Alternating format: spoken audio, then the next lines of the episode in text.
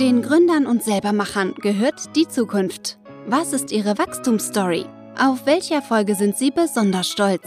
Das alles und noch viel mehr ergründen wir jetzt gemeinsam. Los geht's mit Gründergrips, der Podcast.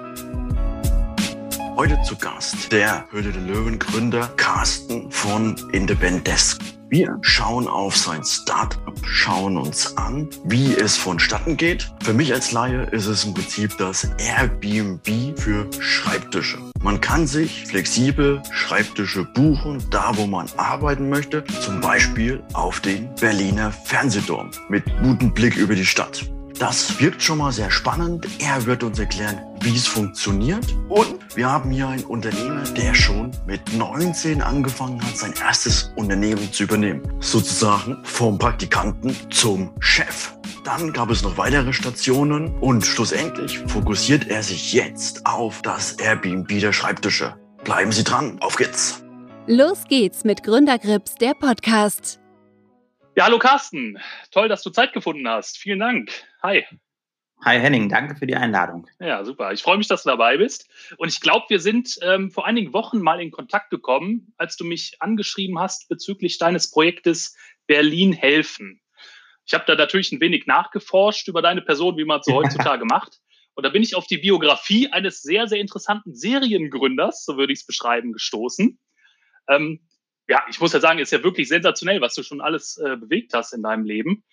Wenn ich gerechnet habe, arbeitest du gerade, ich glaube, aktiv an drei Startups ähm, und die sind doch alle drei thematisch doch recht verschieden.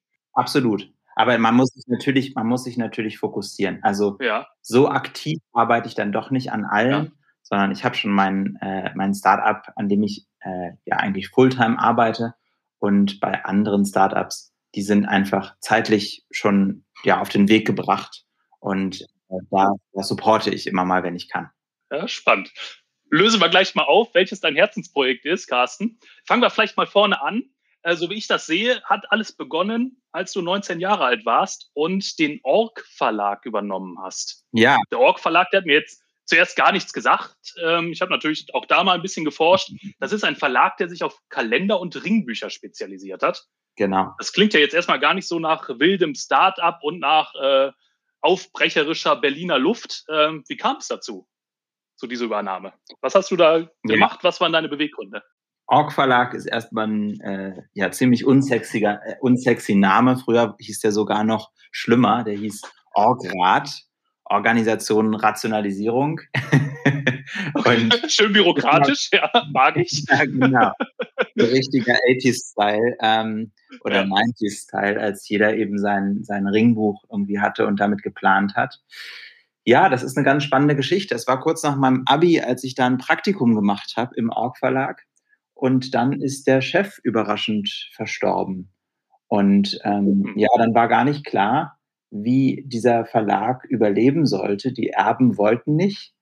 Ähm, und die Mitarbeitenden, naja, die waren halt Mitarbeiterinnen und äh, haben da gerne gearbeitet, aber wollten das auch nicht übernehmen. Und äh, da bin ich dann relativ schnell dann einfach aus der Praktikantenposition in die Geschäftsführerposition gewechselt, weil ich dort einfach was gelernt habe für mich. Und das ist, wenn man die richtigen Leute um sich hat, die Spaß an der Arbeit haben und die ja dafür leben, was sie machen, dann kann man alles machen und dann kann man äh, Berge versetzen und kann gemeinsam auch wachsen. Und das war relativ früh in meinem äh, ja in meinem Berufs äh, in meinem Berufsleben mit 19 Jahren. Ja, aber es hat ich habe es bis heute nicht eine Sekunde bereut. Es ist ein Verlag, der eben in der Tradition steht, diese Ringbuchkalender herzustellen, also eine Manufaktur, wir produzieren alles selber von Hand in Berlin und, ähm, und in Bayern. Und ähm, genau, vertreiben das über, on, über einen Online-Shop. Ähm, also es ist ein E-Commerce-Unternehmen. Und das macht sehr viel Spaß bis heute. Den gibt es tatsächlich bis heute, den Org Verlag. Ja, sensationell. Also als Praktikant nach dem Abi praktisch ins kalte Wasser geworfen worden oder freiwillig nicht geworfen worden. Du bist ja freiwillig hineingesprungen in das kalte Wasser. äh, und du sagtest gerade, das finde ich einen ganz spannenden Satz. Die anderen äh, Mitarbeiter, die wollten da halt arbeiten, aber eben auch nicht mehr. Ähm, und da, das ist ja ein ganz spannender Punkt, weil meine These oder meine Theorie ist auch so ein bisschen dieses Unternehmergehen oder der Wille, Unternehmer äh, zu werden und was aufbauen zu wollen. Das hat natürlich auch irgendwas mit den Persönlichkeitsmerkmalen zu tun. Ähm, ja, ich glaube auch. Ich glaube auch, dass das ist etwas, was man entweder hat oder nicht hat. Natürlich kann man das auch lernen oder sich ein, aneignen. Und natürlich gibt es auch einige, die jahrelang oder jahrzehntelang angestellt sind und dann irgendwann sich selbstständig machen. Das gibt es auch und das ist auch äh, super cool. Ich glaube äh, aber auch, wie du sagst, dass das, äh, das sind zwei völlig unterschiedliche Perspektiven. Hm. Und wie siehst du dich selber? Bist du jetzt eher gut Unternehmer? Bist du, schätze ich mal, so würdest du dich einschätzen? Bist du jetzt eher so, so ein Mensch getrieben von Zahlen und Erfolg? Also gründest du, um erfolgreich zu sein? Vielleicht so ein bisschen auch für die Publicity? Oder so schätze ich dich eher jetzt so aus der Distanz ein? Siehst du dich so eher als Künstler, als kreativen Geist, der jetzt erstmal etwas bewirken möchte und vielleicht auch seine Fantasie so ein bisschen umsetzen will. Hast du da schon ein bisschen über dich nachgedacht, wie du dich so, wie du dich so einschätzt? Absolut. Ich bin 100% Überzeugungstäter. Das heißt, es geht absolut für mich darum, Dinge zu verändern und Dinge zu bewegen. Das ist mir das Allerwichtigste. Äh, ich glaube, dass Zahlen das Ergebnis von großartiger Arbeit sind, aber nicht die Voraussetzung. Das heißt, wenn man ein gutes Projekt startet und ähm, damit erfolgreich sein möchte, dann muss man für das Projekt leben und für das Projekt arbeiten. Und so habe ich es bisher mit allen meinen Startups gehalten. Das heißt, für mich war es immer besonders wichtig, dass ich mich inhaltlich mit dem Thema identifizieren konnte, dass es etwas war, was ich auch wirklich verändern wollte. Ähm, und das ist das, was mich eben auch unterscheidet von, ja, von Leuten, die die sich irgendwo anstellen lassen, ähm, also arbeiten, um Geld zu verdienen. Ähm, das, ist, das ist etwas, was, ja, was ich nicht, nicht, nicht, nicht gerne machen würde. Ähm, ich möchte wirklich lieber Dinge verwirklichen, Ideen umsetzen und die Welt mitgestalten. Okay, verstehe. Also für so für einen klassischen 9-to-5-Job könnte ich dich heute nicht mehr gewinnen. Ich fürchte nicht. Ja. Aber der Org Verlag, da das war ja schon relativ spontan die Entscheidung. Das hast du jetzt auch nicht selber gegründet, war nicht dein Baby, nicht dein Projekt. Ähm, da bist genau. du mehr so reingeraten. Ähm, siehst du ja. heute da irgendwie Anknüpfungspunkte, gerade bei diesem Verlagsprojekt, wo du sagst, ja, damit können wir auch die Welt verändern? Oder sagst du, ja, das Geschäft, das führe ich jetzt einfach mal weiter. Das haben wir natürlich erfolgreicher aufgebaut, aber das ist jetzt eher weniger dein Herzensprojekt. Na, zumindest markiert der Org Verlag äh, ja einen ganz wichtigen Startpunkt, um mich mit dem Thema New Work zu beschäftigen. Weil der Org Verlag eben genau nicht New Work ist. Beziehungsweise inzwischen natürlich durch das Thema Achtsamkeit und äh, wie gehe ich selber mit meiner Zeit um, wieder ganz neue Anknüpfungspunkte bietet. Insofern kann man mit so einem ja, manuellen Planer, wo man eben reinschreibt, seine Termine reinschreibt, seine Notizen reinschreibt, schon äh, die Welt von manchen Leuten besser machen. Mhm. Ähm, aber grundsätzlich war das einfach so der Beginn dessen, dass ich mich einfach sehr viel beschäftigt habe mit dem Thema, was bedeutet es heutzutage zu arbeiten? Was brauche ich? Wo möchte ich arbeiten? Wie möchte ich arbeiten? Ähm, das hat mich in den letzten Jahren sehr umgetrieben. Mhm. Der Verlag hat also so ein bisschen, was die Vision angeht, äh, für deine Grundlage gesorgt, aber auch diese Geschäftsführertätigkeit äh, ein bisschen bei dir geweckt. Und da, da hast du wahrscheinlich so ein bisschen die Basics gelernt, gehe ich von aus. Genau, also das war eine harte Schule tatsächlich, weil eben ganz viel noch ja, zu digitalisieren und zu modernisieren mhm. war, auch in den Betriebsabläufen. Und ähm, das habe ich eben gemacht. Parallel habe ich Kommunikationsdesign studiert, also okay. Werbung. Ja. Und ähm, mir war klar, der Org Verlag wird nicht mein einziges Unternehmen bleiben, aber es ist bis heute einfach eins, wo ich auch Herzblut reinstecke und okay. wo ich äh, weiß, dass ich da vielen Stammkundinnen und, und Stammkunden äh, auch jedes Jahr sehr ihre persönliche Planung erleichtere mit. Hm. Das Geschäftsmodell eines solchen Verlages ist natürlich sehr klassisch, so stelle ich mir das vor was sagst du, wie habt ihr es geschafft, solche gedruckten Kalender, gedruckte Ringbücher auch in der digitalen Welt groß zu machen? Was ist da euer Erfolgsrezept gewesen? Kannst du das kurz, kurz auf den Punkt bringen? Ja, es ist vor allem das Gegenteil zu machen. Also in einer Zeit, in der jeder anfängt, seine Termine digital, digital zu koordinieren, was auch absolut seine Berechtigung hat. Ich selber plane mit meinen, äh, mit meinen Mitarbeiterinnen und Mitarbeitern äh, ausschließlich digital. Mhm. Aber in so einer Zeit, in der alles, alle sagen, digital ist die Zukunft, etwas Analoges fortzuführen, ist definitiv ein Erfolgsrezept, weil es gibt immer die Nische, es gibt immer Leute, die gerne ihre Handschrift auf Papier mhm. sehen, die gerne äh, ihr Lederringbuch in die Hand nehmen, fühlen, riechen, schreiben, sich erinnern, zurückblättern, vorblättern, eine Seite ausreißen. Also dieses haptische, dieses haptische Erlebnis in einer digitalen Zeit geht ja ganz oft verloren. Und das können Leute mit den Ringbüchern aus dem Org Verlag eben aufrechterhalten. Ja. Und wenn es einfach nur ist, dass man sich mal was notiert. Und genau das ist das, was den Org Verlag so erfolgreich macht. Auf jeden Fall ganz meine Meinung. Gerade Bücher oder selbstgeschriebenes, das ist einfach ein Medium, das wird äh, auch in Zukunft nicht aussterben. Auch wenn es kleiner wird und es vielleicht eher eine Nische wird, aber ähm, da wird es immer einen Markt für geben. Also von daher spannender Markt auf jeden Fall. Kannst du uns ein paar Kennzahlen verraten, woran du euren Erfolg jetzt speziell im Verlag ausmachst? Ja, gehen wir mal auf die Mitarbeiterzahlen. Wie viele Mitarbeiter hast du? Vielleicht verrätst du ein bisschen was äh, über deinen Umsatz. Kannst du uns einfach ein paar Kennzahlen verraten? Ja, ich würde das tatsächlich nicht so an Kennzahlen festmachen. Also ich in einem Markt, der jedes Jahr um äh, 50 Prozent geschrumpft ist, sind wir konsequent gleich geblieben. Und das ein ziemlicher Erfolg in dem Bereich. Ähm, es ist ein kleiner Verlag, also es sind ähm, fest angestellt, sind drei und dann eben immer noch so ein paar freie. Es ist ja auch ein Saisongeschäft, ja. muss man sehen. Das heißt, das halbe Jahr produzieren wir und das halbe Jahr verkaufen wir. Mhm. Kalender, wer will jetzt im, äh, im Mai, Juni, Juli, August, wer möchte da Kalender kaufen? Das ist halt die wichtige Saison, in der wir die Kalender produzieren. Ähm, und die andere Zeit ist dann eben die Zeit, in der die Kalender verkauft werden. Genau, ähm, das heißt, es, ist, es sind drei Mitarbeitende, ja, Umsatz ist, äh, ist auch relativ, relativ konstant. Ähm, und das ist etwas, was mich ziemlich stolz macht. Aber ihr arbeitet profitabel, davon gehe ich von aus. Ja, sonst würde ich das so lange nicht aufrechterhalten. Schön. Ähm, du bist ja in Berlin hochaktiv, wie ich so gelesen habe. Ähm, wie bewertest du so die dortige Startup-Landschaft? Das war natürlich früher, vor ein paar Jahren, äh, alles noch ein bisschen mehr gehypt, aber mittlerweile hat sich auch im Rest der Republik in den letzten Jahren viel getan äh, in diesem Punkt. Wie siehst du, sage ich mal, die alte Berliner Startup-Szene so im Vergleich zu den aufstrebenden neuen Gründerregionen, wie, ja, ich sag mal so, die äh, Region München, Hamburg, auch äh, Rhein-Ruhr-Metropolen, Ruhrgebiet holt so ein bisschen auf. Hast du so eine Einschätzung so im Vergleich? Ja, ich ja, ich glaube, es ist, ja, aufholen äh, ist, ist so ein schwieriges Wort. Äh, ich glaube, dass Berlin nach wie vor extrem attraktiv für Gründerinnen und Gründer ist.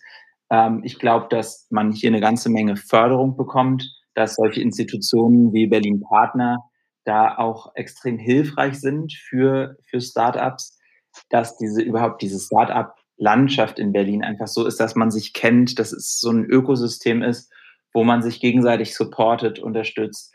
Äh, das ist, nehme ich sehr positiv wahr. Und ich glaube, dass Aufholen heißt halt einfach, dass es in anderen Regionen jetzt auch so ist. Und das ist etwas ganz Tolles. Ich sehe da in keinster Weise irgendwie eine Konkurrenz, sondern ich sehe es äh, als sehr positiv an, dass sich um bestimmte Themen bestimmte Städte eben dann auch so mhm. clustern.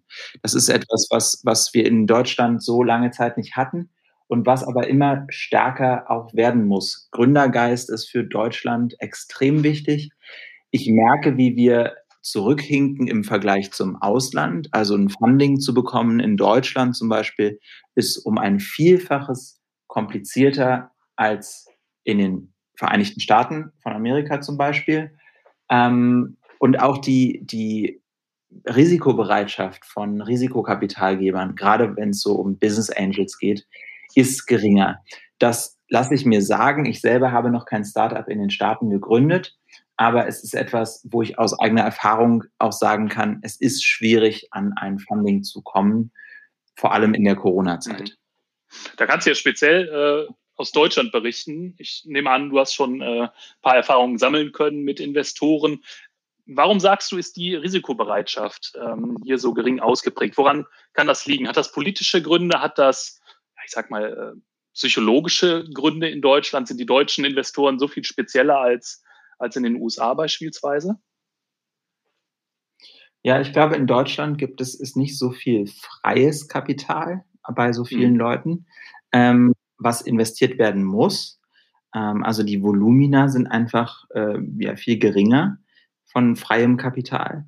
Ähm, dann denke ich aber auch, das kennen wir alle. Ich meine, wir in Deutschland sind alle irgendwie Risiko, äh, risikoscheu. Jeder hat 10.000 Versicherungen für sonst was. Das ist, glaube ich, auch so ein deutsches Ding, ähm, so ein Sicherheitsdenken. Natürlich gibt es auch ganz, ganz viele, die Risikokapital investieren. Ähm, und das sind eben diejenigen, die dann eben diese Pionierarbeit auch möglich machen in bestimmten Bereichen. Aber es sind eben längst nicht so viele ähm, wie, wie ja, in anderen Ländern und es ist bürokratischer. Gerade ein Startup zu Beginn hat ja nicht so richtig viel vorzuweisen und mit einer Idee Geld zu bekommen, ist in Deutschland extrem schwierig. Man will immer, also die Investoren wollen immer schon was umgesetzt sehen. Ist auch ihr gutes Recht, weil sie geben da ihr eigenes Geld rein. Ähm, aber das ist auch etwas, was ich aus Erzählungen kenne, dass, dass das in anderen Teilen der Welt eben anders ist. Würde ich woanders hingehen? Ich glaube nicht. Ich glaube, ich bin ähm, sehr zufrieden mit Deutschland, mit dem Netzwerk, was, was, was wir hier haben und äh, mit den Möglichkeiten, die es auch so Apropos, gibt. du hast äh, die Zusammenarbeit mit Berlin Partner angesprochen. Kannst du uns ein bisschen da über diese Kooperation verraten? Berlin Partner ist die Wirtschaftsförderungsgesellschaft von Berlin. Und ähm, die Damen und Herren, die dort arbeiten, die kümmern sich darum, dass die Wirtschaft unterstützt wird in jeglicher Hinsicht. Das heißt, wenn man jetzt ja, sich interessiert für eine Förderung, für ein ja, irgendwie eine, eine, eine Gründerförderung, dann, dann geht man zu denen und die können einen da ganz wunderbar beraten und haben da echt Profis an der Hand. Ähm, kann ich also wärmstens empfehlen. Ähm, Stefan Franzke, der, der Chef von Berlin Partner, ist extrem umtriebig, ähm, kennt viele Leute, kann einen gut verknüpfen, ist also ein sehr gutes Intro so in die Berliner ja, Wirtschaftslandschaft. Ähm, ja, und unabhängig davon, von Berlin Partner, kann ich natürlich auch ganz, ganz viele Netzwerke, äh, lokale Netzwerke empfehlen, die sich normalerweise treffen in der Corona-Pandemie, oft nur digital, aber wo man eben auch auf Leute trifft, die einen verknüpfen können. Außergewöhnlich Berlin sei da genannt als äh, großartiges Netzwerk. Der VBKI, Verein Berliner Kaufleute und Industrieller, auch ein großartiges Netzwerk. Das Medianet Berlin-Brandenburg, auch super. Also das sind so ein paar Netzwerke, die einem den Eintritt ins Berliner Wirtschaftsleben wirklich leichter machen. Das sind ja viele gute Hinweise, Carsten. Danke dafür. Ähm, wie ich gelesen habe, hattest du ja. hier auch mal, also das war besonders skurril, ein Gebäude am Kurfürstendamm in Berlin. Das ist jetzt erstmal nichts Besonderes. Aber dieses Gebäude hast du zu einer Art Galerie umfunktioniert. Das heißt, es wurde ein Haus, ich sag mal, von Künstlern für Künstler, wie man so schön sagt. Eine große Galerie, in der jeder einzelne Raum von einem bestimmten Künstler gestaltet werden konnte. Und besonders skurril an der Geschichte war ja genau. dein Marketing. Du hast äh, für diese Galerie in Kooperation nicht mit Berlin Partner, vielleicht auch, aber nicht nur, sondern auch mit Drogendealern zusammengearbeitet. Ähm, der war doch bestimmt illegal, oder nicht? Wie lief das denn da genau? Also dazu, ich muss erst mal starten damit, das war ein Projekt, was wir nicht alleine gemacht haben. Also ich war der Marketing-Guy ähm, ich hatte nämlich eine Werbeagentur, musst du wissen. Und wir haben quasi die komplette Kommunikation für dieses Urban Art Street Art Projekt The House gemacht. The House war ein Abrisshaus, was eben leer stand und was eben ja in zwei Monaten abgerissen werden sollte. Und da haben dann eben internationale Street Artists äh, die einzelnen Räume unterschiedlich gestaltet. Es war eine krasse Zeit, es ist ziemlich durch die Decke gegangen. Wir haben da natürlich ganz viel überlegt, okay, wie machen wir Marketing? Und ähm, ja, da sind wir auf die Idee gekommen, junge Zielgruppe, wie wäre es denn, wenn man solche kleinen Tütchen bedruckt oder beklebt mit Aufklebern? Ähm, was genau die, in diesen Tütchen drin ist, ähm, das lasse ich mal offen. Habt ihr auch nichts ähm, mit zu tun? Aber auf jeden Fall waren wir, haben wir nichts zu tun. Richtig. Genau. Also diese Tütchen, die wurden dann eben in der Stadt verteilt. Und das war auf jeden Fall ein sehr experimentelles Marketing, was aber zielgruppenspezifisch auf jeden Fall ja, funktioniert hat. Hm. Ja, Guerilla-Marketing. Und ich denke, seine, ja, ich sag mal, die Kunden so gut zu kennen, dass auch solche speziellen Aktionen dann auch fruchten, das ist ja im Prinzip die Königsdisziplin im Marketing. Da bist du Experte für. Ähm, was meinst du? Bringt es hier besonders viel, hier wirklich systematisch solche Aktionen zu planen? Oder kommen solche guten Ideen eher aus dem Bauch heraus und werden dann agil, relativ spontan umgesetzt? Was sind so deine Erfahrungen? Wie, wie, wie klappt sowas? Oder wie, wo kommt die Initialzündung her für so etwas? Ich glaube, letzteres ist der Fall. Also man sollte sich immer Freiraum schaffen im Marketing, um eben genau solche Aktionen auch umsetzen zu können, weil das sind natürlich die Bereiche des Marketings, die am meisten Spaß machen, auch zu erzählen. Äh, dass wir parallel Flyer gedruckt haben, Kooperationen mit mit, äh, ja, mit, mit Visit Berlin, der Tourismusstelle äh, von Berlin, ähm, hatten und solche Themen. Natürlich könnte ich die auch erzählen, aber viel mehr Spaß machen dann im Nachhinein vor allem auch die Guerilla-Maßnahmen.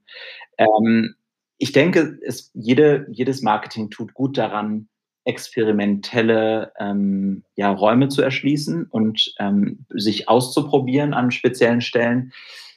Aber das ist natürlich nur ein Bestandteil. Es ist auch wichtig, dass man gerade kundenorientiertes Marketing sollte auch messbar sein an vielen Stellen. Das heißt, ähm, ja, es muss ein guter Marketingmix sein, aber man sollte eben Platz lassen, eben für solche speziellen Aktionen. Mhm. Gut. Kommen wir vielleicht nochmal zurück auf Berlin helfen. Über dieses Projekt haben wir uns so ein bisschen kennengelernt. Wie gesagt, du hattest mich damals angeschrieben. Ähm, du hast hier eine Plattform gestartet, äh, die Restaurants und Läden helfen soll, durch die Corona-Krise durchzukommen. Kannst du uns kurz erzählen, wie funktioniert das Konzept genau und ist es im Moment erfolgreich und kann es auch über die Krise hinaus äh, Unterstützung leisten? Ist es sinnvolles Projekt aus deinen Augen langfristig betrachtet? Ja, Helfen.Berlin Berlin habe ich gestartet zum Beginn der Krise. Das heißt, es war gerade der erste Lockdown und Freunde, die eben Clubs betreiben oder Bars äh, betreiben, also auch richtige Überzeugungstäter, die haben, sind auf mich zugekommen und haben gesagt, Carsten, hm. lange halten wir nicht mehr durch. Und dann habe ich, hab ich erstmal gesagt, oh, das ist ja schade für euch. Und dann habe ich mir aber auch irgendwann gedacht, das ist aber auch irgendwie schade für mich, weil das ist mein Lieblingsclub, meine Lieblingsbar, äh, mein Lieblingsrestaurant, mein Lieblingskino. Es wäre wirklich schade, um äh, auch für mein Leben nach der Krise, wenn diese ganzen Lieblingsorte nicht mehr da, da wären. Und ähm, dann hatte ich eben die Idee, eine Gutscheinplattform ins Leben zu rufen, auf der Berlinerinnen und Berliner für ihre Lieblingsorte Gutscheine kaufen können, die sie nach der Pandemie bei denen dann eben auch einlösen können. Und ähm, da habe ich dann eben versucht, Partner zu gewinnen. Und das ging auch relativ schnell und sehr gut. Ganz viel Berichterstattung haben wir gekriegt. Ganz viele Leute aus dem Netzwerk haben gesagt, hey, da machen wir mit. Das Ganze war ein Non-Profit-Projekt, das heißt, wir haben daran nicht verdient. Ähm, in, in, ja, innerhalb von nur sechs Wochen ist unser Team auf 30 Leute angewachsen und wir haben, wir hatten zu der Zeit dann schon mehr als 1,5 Millionen Euro ja. in Gutscheinen verkauft. Äh, natürlich eine ganze Menge war. Das war eine das Unterstützung für die ja. Händlerinnen und Händler. Mhm. Ja. Alles ehrenamtlich, genau. Das war uns auch ganz wichtig, weil an der Krise kann man verdienen, aber auf dem, aber nicht am Leid anderer äh, verdienen. Das finde ich, finde ich äh, ja moralisch nicht, nicht richtig. Ähm, und ich denke auch ein entscheid, entscheidender Erfolgsfaktor für Helfen. Berlin war eben, dass es Non-Profit war, ehrenamtlich, dass eben alle das äh, mit verbreitet haben und da ähm, ja auch Lust hatten mitzumachen. Das ist, glaube ich, ein ganz anderer Spirit, wenn einfach kein, kein Geld, äh, wenn es nicht um Geld geht irgendwie. Ja, und das war sehr erfolgreich. Da konnten wir vielen mithelfen. Das gibt es natürlich bis heute, ähm, weil wir bis heute in der Pandemie stecken. Ich denke und ich hoffe, irgendwann wird es nicht mehr gebraucht. Denn es gibt schon eine Nachfolgeaktion, die daraus hervorgegangen ist. Und das ist die B-Card. Ähm, das ist eine mhm. Gutscheinkarte für Berlin den man eben bei allen Lieblingsorten einlösen kann. Der ist dann nicht mehr ortgebunden, ortsgebunden, aber es ist eben eine wunderbare Alternative zu einem Amazon-Gutschein. Also ja, Arbeitgeber müssen ihren Mitarbeitenden dann keine Amazon-Gutscheine mehr als Dankeschön schenken, sondern können ein Stückchen Berlin verschenken. Dann können die Angestellten selber entscheiden, ob sie damit zu ihrem Lieblingsitaliener gehen wollen oder doch ins Schuhgeschäft ja, oder in irgendeine Aktion, sehr schön. Ähm, vorhin fiel wieder das Stichwort Danke. Oder was heißt wieder? Du hast genannt die Überzeugungstäter und der richtige Spirit im Team. Vorhin auch bei der Marketingaktion. Ich nehme an, du guckst gerade mit deinen Mitarbeitern, wenn du Teams aufbaust, dass du natürlich auch die richtigen Leute im Team hast, damit solche Aktionen wie zum Beispiel diese Guerilla-Marketing-Aktion oder jetzt auch Berlin helfen, äh, eben mit dem richtigen Spirit gefüllt wird und dann eben auch funktionieren kann. Welche so als äh, im HR-Bereich, welche, ja, nach, hast du bestimmte Methoden, nach denen du vorgehst oder wonach guckst du, wenn du nach Mitarbeitern suchst? Hast du da eine gewisse, ja, eine gewisse Technik, eine gewisse Methodik, die du, die du regelmäßig nutzt? Wow, schwierige Frage. Simple Antwort, nein, habe ich nicht. Schwierig, also gute Mitarbeiterinnen und Mitarbeiter zu finden, ist so ziemlich das Schwierigste, was es gibt. Ähm, und ganz oft greift man eben auch daneben. Ähm, das ist dann natürlich ja umso nerviger.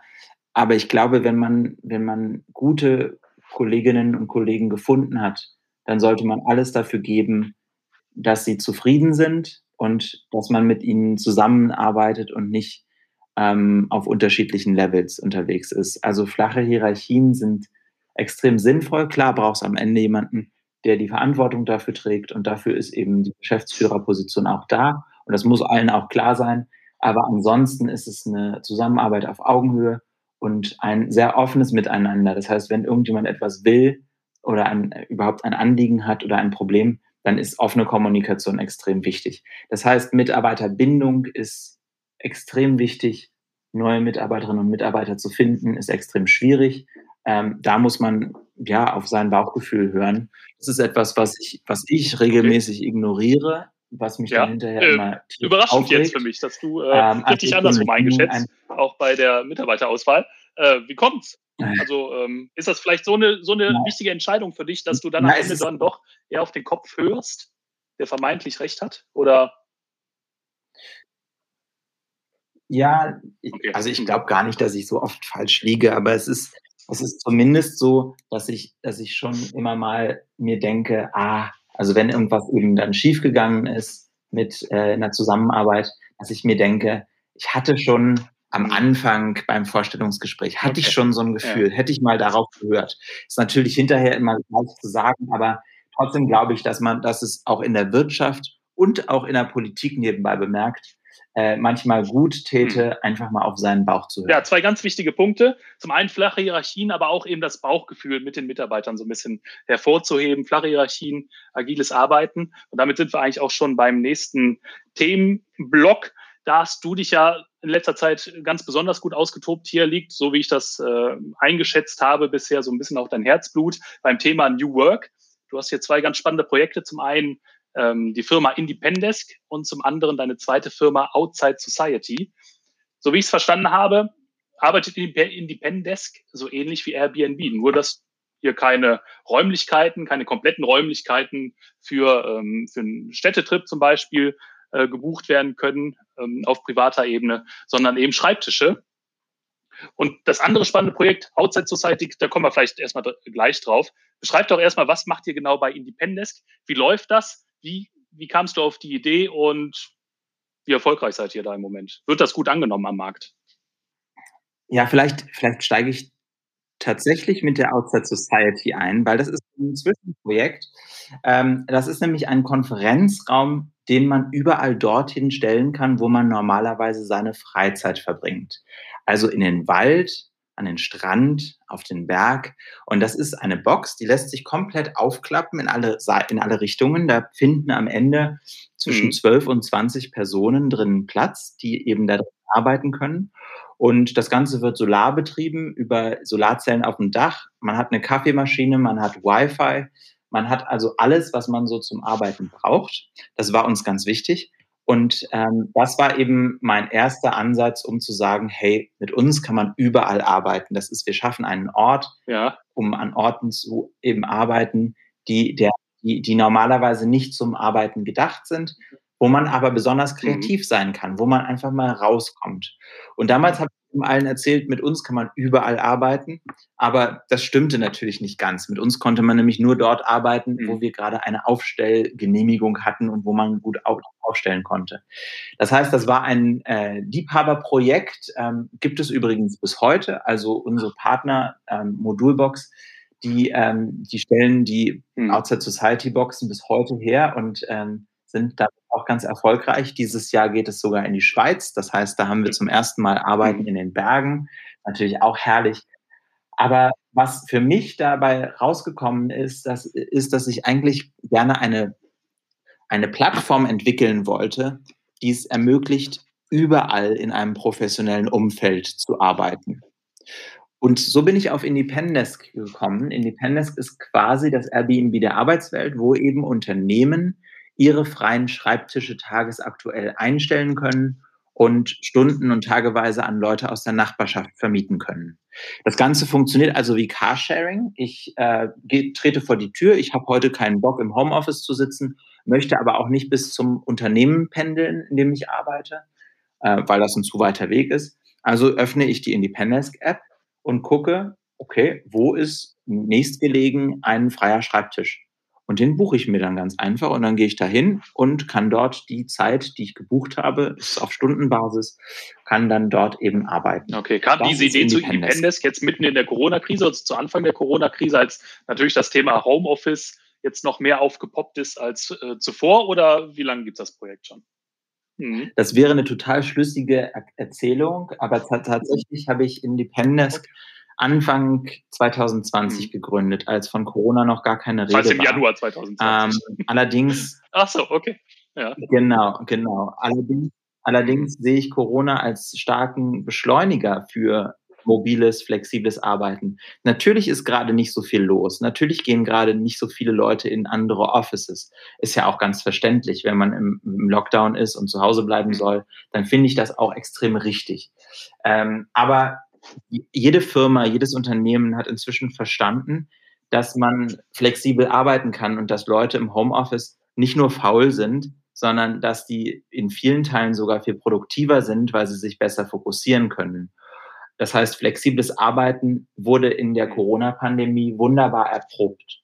Und genau an dieser Stelle, denke ich, hat uns Corona extrem Schubkraft verliehen und extrem ähm, unterstützt, um eben das Thema flexibles Arbeiten oder hybrides Arbeiten in die Gesellschaft ja. reinzutragen.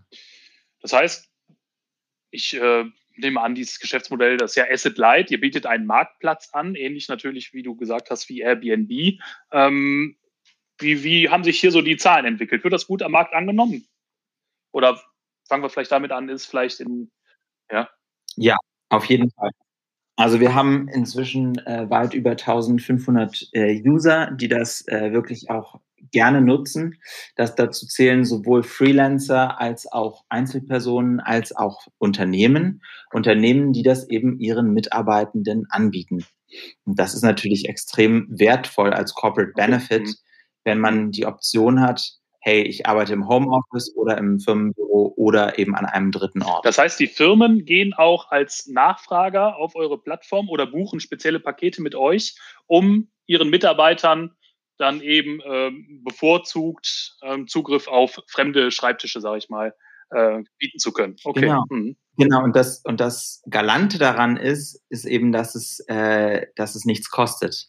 Also es kostet so lange, wie keiner irgendwas bucht, kostet es überhaupt nichts. Okay. Und es wird wirklich auch immer nur die Nutzung abgerechnet. Und das ist natürlich etwas, was für Firmen sehr angenehm ist. Sie können den Mitarbeitenden dieses Angebot machen und die haben dann, wenn, wenn, wenn die Firma das will, haben sogar ein monatliches Limit, dass sie bis 150 Euro beispielsweise buchen können. Und äh, das Ganze wird auch tatsächlich nur abgerechnet, wenn es auch genutzt wird. Ach, okay, verstehe, ja. Also ist kein Abonnementmodell. Okay. Kommen wir vielleicht zur Outside Society. Hier ist das Geschäftsmodell, glaube ich, ein bisschen kapitalintensiver, so schätze ich es aus der Distanz. Zumindest müsst ihr ja äh, die einzelnen Module, so nehme ich es an, die ihr dann später im Wald oder du meintest schon äh, in den Alpen, vielleicht in den Bergen dann aufbaut zum Arbeiten, ja auch vorhalten. Ihr müsst für die Logistik sorgen und alles weitere. Ähm, kann so ein Modell profitabel arbeiten? Das ist eine gute Frage die ich gerne auf nach Corona schieben würde, weil, weil im Moment ist natürlich so ist, dass gerade so Eventbudgets, das ist für Firmen natürlich auch spannend, da irgendwelche Präsentationen vor mhm. Kunden zu machen und so. In einer Zeit, in der kaum Präsenzmeetings stattfinden, ist das ziemlich schwierig. Das wird sich zeigen. Auf jeden Fall ist es ein Pionierprojekt, was eben nochmal ein Use Case gezeigt hat, äh, was man eben auch machen kann, dass man eben nicht nur Office im, in, in, in vier, vier Wänden denken sollte, sondern auch spezielle Orte als Office wahrnehmen sollte heutzutage. Also ich glaube, da sind wir noch sehr weit von entfernt, dass, dass, dass, dass es eben dieses Mindset gibt, hey, ich kann an ganz vielen tollen mhm. Orten arbeiten, aber da, dafür arbeite ich. Das ist mir wirklich ein Anliegen, Leuten zu zeigen, dass, dass man kreativer und produktiver sein kann, wenn man seinen Arbeitsplatz variiert. Denn die Aufgaben, die man persönlich hat, sind ja auch sehr unterschiedlich. Manchmal brauche ich eben für die Buchhaltung einen Tag, wo ich mich fokussiere. Dann brauche ich mal für irgendwelche Inspirationen einen Ort, der relativ offen ist. Also dafür unterschiedliche Orte anzubieten, das ist mir mhm. ganz wichtig. Im Bereich New Work, so scheint es mir, hast du ja ein ganz schönes Produktuniversum jetzt zusammengebastelt. Ich kann mir gut vorstellen, ein Traum wäre mhm. es, regulär arbeiten die Mitarbeiter über äh, Independence, Independence gebuchte Schreibtische oder an über Independence äh, gebuchte Schreibtische. Und für spezielle Meetings treffen sie sich eben dann ähm, in den Alpen oder, oder im Wald, wenn ihr eure Büromodule aufbaut. Das ist ja ein ganz schönes Modell. Ja, absolut. Ich glaube auch, dass äh, Unternehmen in Zukunft über Independence durchaus auch ihre Homeoffice und Unternehmenskapazitäten äh, planen können. Das ist etwas, woran wir arbeiten, was ich sehr wertvoll finde. Ähm, ja, hybrides Arbeiten ist die Zukunft, davon bin ich überzeugt, ähm, weil einfach die Leute so unterschiedlich arbeiten und leben, dass äh, ja, da mitarbeiterfokussiertes Arbeiten einfach nichts anderes zulässt. Ja. Aus welchen Bereichen kommt denn im Moment so die höchste Nachfrage nach Independence? Sind das eher große Konzerne oder mehr so KMUs? Ähm, kannst du da so ein, hast du so eine Einschätzung oder so eine kleine Einsicht? Ah, das ist tatsächlich, ja? Mhm. das ist super unterschiedlich. Das kann ich wirklich nicht sagen, ähm, weil also wir haben sowohl mittelständische Unternehmen als auch Konzerne, mit denen wir jetzt gerade mhm. äh, sprechen über ihre Hybridstrategie, äh, als okay. auch Einzelkämpfer. Das ist super unterschiedlich. Ich glaube, es ist für jeden. Das sind zwar unterschiedliche äh, Anwendungsfälle, aber ähm, im Großen und Ganzen geht es um hybrides Arbeiten und da merken wir aus, aus der breiten Bevölkerung einfach, dass das Interesse da ist. Okay. Aus dem Bauch heraus würde ich schon eher sagen, dass Konzerne da vielleicht abgeneigter sind weil da einfach die Bürokratie äh, ein bisschen weiter schon grassiert als in kleinen Unternehmen, die von Natur aus ein bisschen agiler da arbeiten und vielleicht aufgeschlossener sind für solche hybriden Modelle.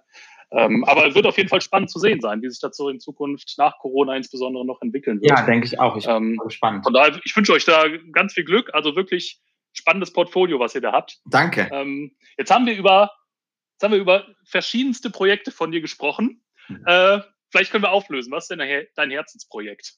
Na, ich arbeite, Wo fließt das meiste Herzblut? arbeite 24-7 gerade an Independence, weil das ist tatsächlich was, wo ja. ich mhm. am, am meisten Potenzial sehe und wo ich denke, dass wir äh, ja in den nächsten Jahren extreme Möglichkeiten haben und wo ich einfach merke, hier möchte ich wirklich was verändern für die Leute, für die Menschen, die da draußen arbeiten äh, und die, deren Büro oder Lebensalltag auch bereichern. Das ist mir ein Anliegen. Da würde ich mich wirklich freuen, wenn wir da einen Unterschied machen.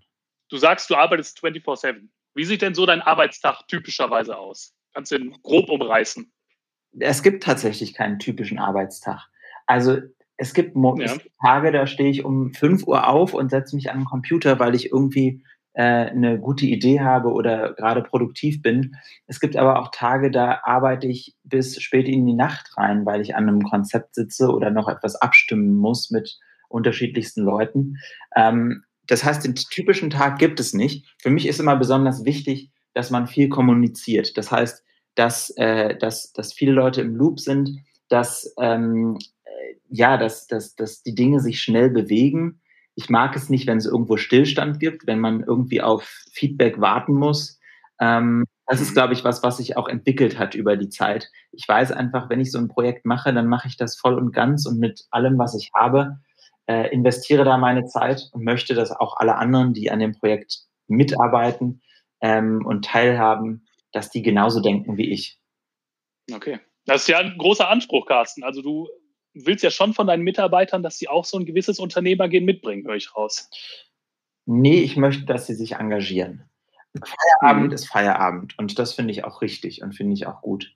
Ähm, finde ich im Übrigen für Unternehmerinnen und Unternehmen, ähm, Unternehmer auch super wichtig.